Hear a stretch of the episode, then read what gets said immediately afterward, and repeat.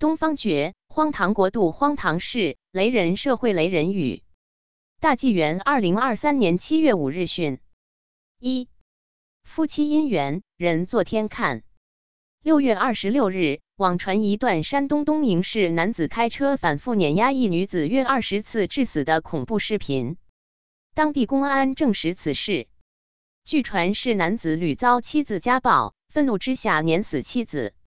近期还有陕西省西安市一对夫妻长期感情不和，于是妻子找人将丈夫强行送入精神病院，丈夫遭非人虐待。八十多天，丈夫出院后也将妻子强送精神病院，妻子同样遭受院方虐待，二人都被捆绑、打针、电击、吃精神病药。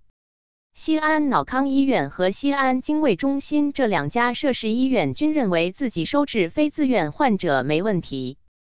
西安市卫健委亦称收治没问题。报道引发网民关注和热议，电视剧都不敢这么编的奇葩新闻，真让人细思极恐。我只觉得脊背发凉，把一个人送进精神病院不需要任何手续证明，随便五个大汉绑你走。在那样的环境下待三个月，正常人也疯了。多年来，身心健康的中国公民被强行关进精神病院事件屡见不鲜。精神病院已是中共打击异议人士，特别是法轮功学员的行恶场所。夫妻本姻缘，月老红线牵，互敬多恩爱，宽容心底宽。无情施家暴，报应会兑现。心应持善念，人做天在看。二，党庆害人，红歌毒狠。近日，江苏苏州党庆活动中，一名南葫芦丝乐手吹奏中共红色歌曲时倒地不治。网友直言：“本来就是吹哀乐，鼓吹邪灵，死而后已。这声音是为土匪敲响的丧钟序曲。”此种事在大陆屡见不鲜。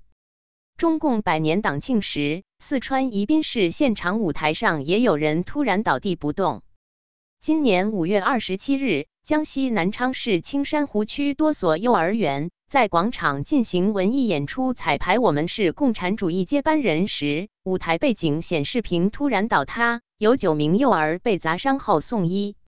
有网友言：“其实这是非常明显的上天示警。”共产主义只有垮台，没有接班人，谁跟着干谁倒霉，有生命危险。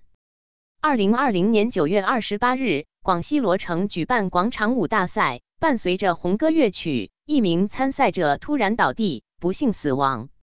中共党庆贫害人，红歌更是毒灵魂。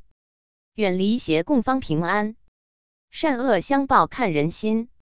三，网警监控。执法犯法，一男子在推特发布二则视频，说：“看看中共网警维稳日常在干什么，有多折腾，都说不清该笑还是哭。活在这样一个社会，真是糟糕到家了。”警察没收了该男子的手机，并告知：“现在只要提他就不行，你提谁都行，就是提他绝对就是毛病。现在什么时期你不知道吗？”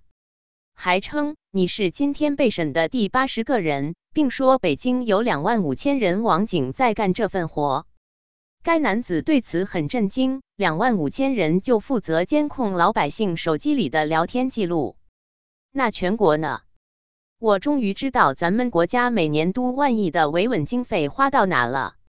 有网友怒骂：执法犯法。人民的宪法权利被践踏到极点，你要明白为何中共国没有宪法法庭，流氓违宪没有人可以限制他们，再一次证明了中共是最邪恶的，天灭中共！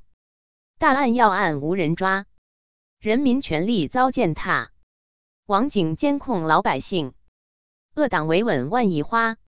四，黄河用水百元收费，近期。各网站有关黄河用水灌溉农田要收费，以及五千年来第一次用黄河水要收费的评论和视频引发网民热议。山东村民反映，从黄河取水浇地要交一百多元一人一年，不交费不能购买医保。地方政府增加了农民负担，还剥夺了他们用自然水的权利。山东广播电台《问政山东》节目还曝光了一些地方用不上黄河水的农民依然要交黄河水费的问题。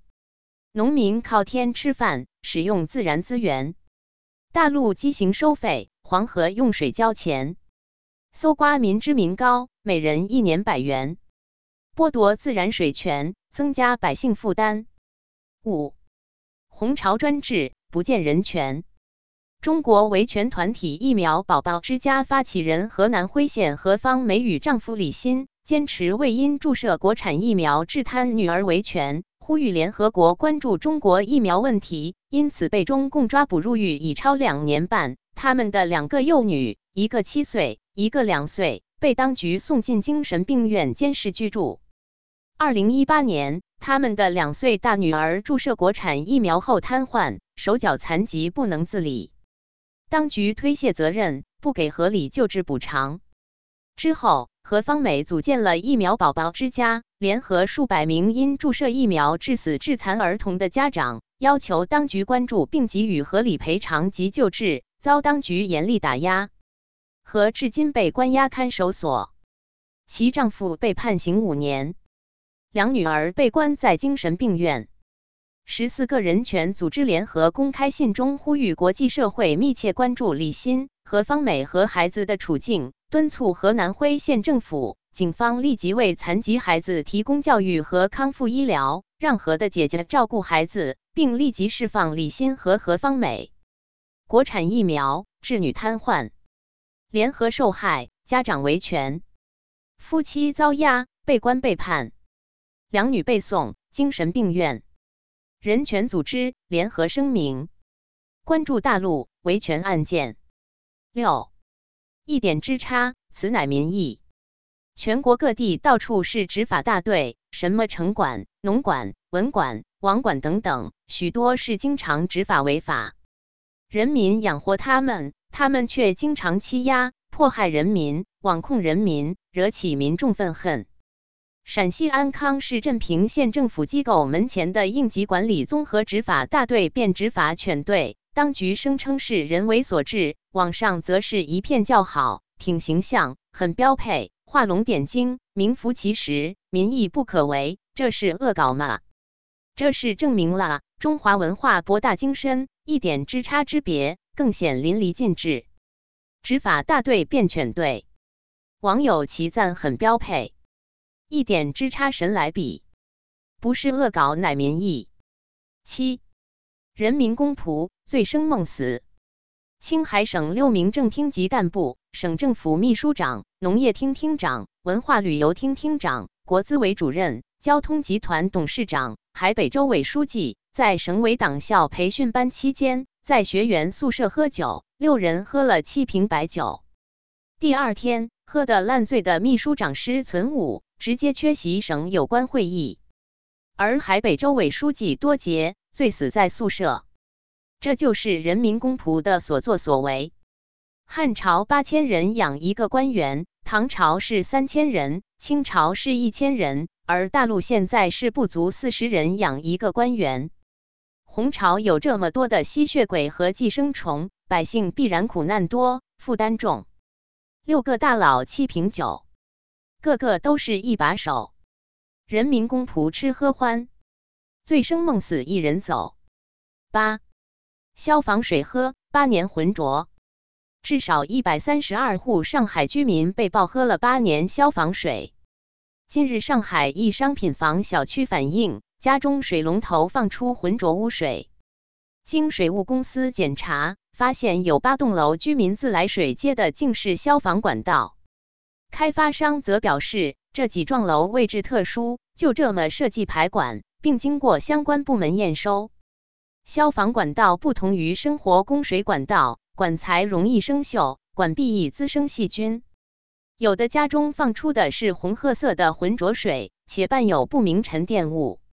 物业人员八年前就知道，却不通知居民。八年消防水，物业早知道。铁锈水染红，水质怎能好？居民不知情，健康如何保？责任谁来担？验收太糟糕。九，补贴不见，引爆民怨。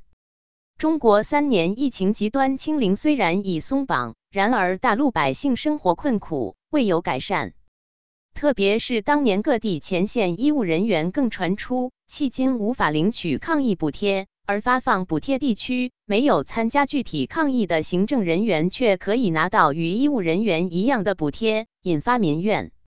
三年抗疫任务，医务人员辛苦，补贴补助未发，呼吁社会关注。